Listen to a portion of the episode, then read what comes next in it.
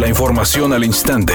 Grupo Radio Alegría presenta ABC Noticias. Información que transforma.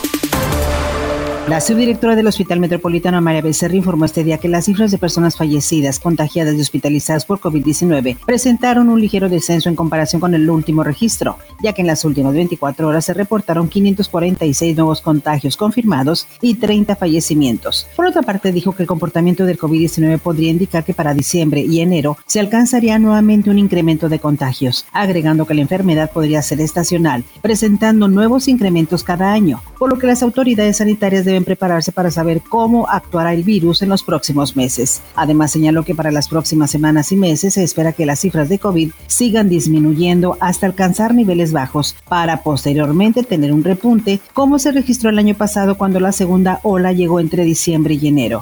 La Universidad Autónoma de Nuevo León anunció a través de un comunicado que las actividades presenciales en los diferentes planteles se reanudarán a partir del próximo lunes 4 de octubre, indicando que para anunciar un regreso a las aulas en la modalidad híbrida se tomó en consideración que las condiciones sanitarias por la pandemia han mostrado una mejoría. La máxima casa de estudios indicó que con el regreso híbrido la mayoría de los estudiantes seguirán con clases en línea, agregando que las actividades en las instalaciones de la universidad los alumnos deberán acudir de manera voluntaria, con el modelo híbrido y respetando los protocolos sanitarios, además de mantener la sana distancia, constante lavado de manos y el uso de cubrebocas.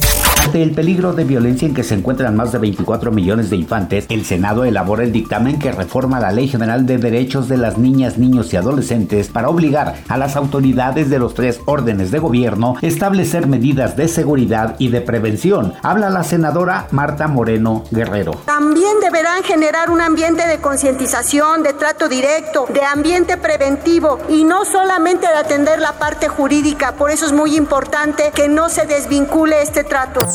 Editorial ABC con Eduardo Garza. El Bronco termina su sexenio con solo un alcalde independiente de su equipo cercano que ganó una elección, el de García. Y ahí párele de contar, ninguno de los que empezó con Jaime Rodríguez Calderón ganó ningún puesto de elección popular. Y eso que había muchos encuerdados. Pero el pueblo ya no le dio la confianza a los independientes del equipo Bronco. Después de la lesión que sufrió este sábado ante Pumas, Florian Zubán estará lejos de las canchas de dos a tres semanas. Así lo dio a conocer el equipo de Tigres mediante sus redes sociales, donde informaron que el francés sufrió de un desgarro grado 1 en el femoral de la pierna derecha.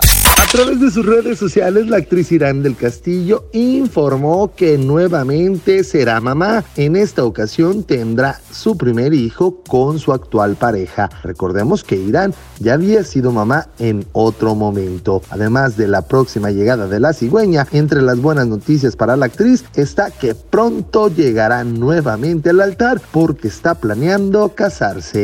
Amigo automovilista, mucha precaución. Nos llega el reporte de un accidente vial sobre la avenida Fundidora, a un lado del parque que lleva el mismo nombre. Hay autoridades trabajando en el sitio. También nos llega el reporte de tráfico lento sobre la avenida Gonzalitos con dirección al municipio de San Pedro. En esta zona los automóviles avanzan a 12 kilómetros por hora. Lo invitamos a que utilice el cinturón de seguridad y no utilice el celular mientras conduce. Es una tarde con presencia de nubosidad. Se espera una temperatura mínima que oscilará en los 30 grados. Para mañana martes se pronostica un día con cielo parcialmente nublado. Una temperatura máxima de 32 grados, una mínima de 22. La actual en el centro de Monterrey, 30 grados. ABC Noticias, información que transforma.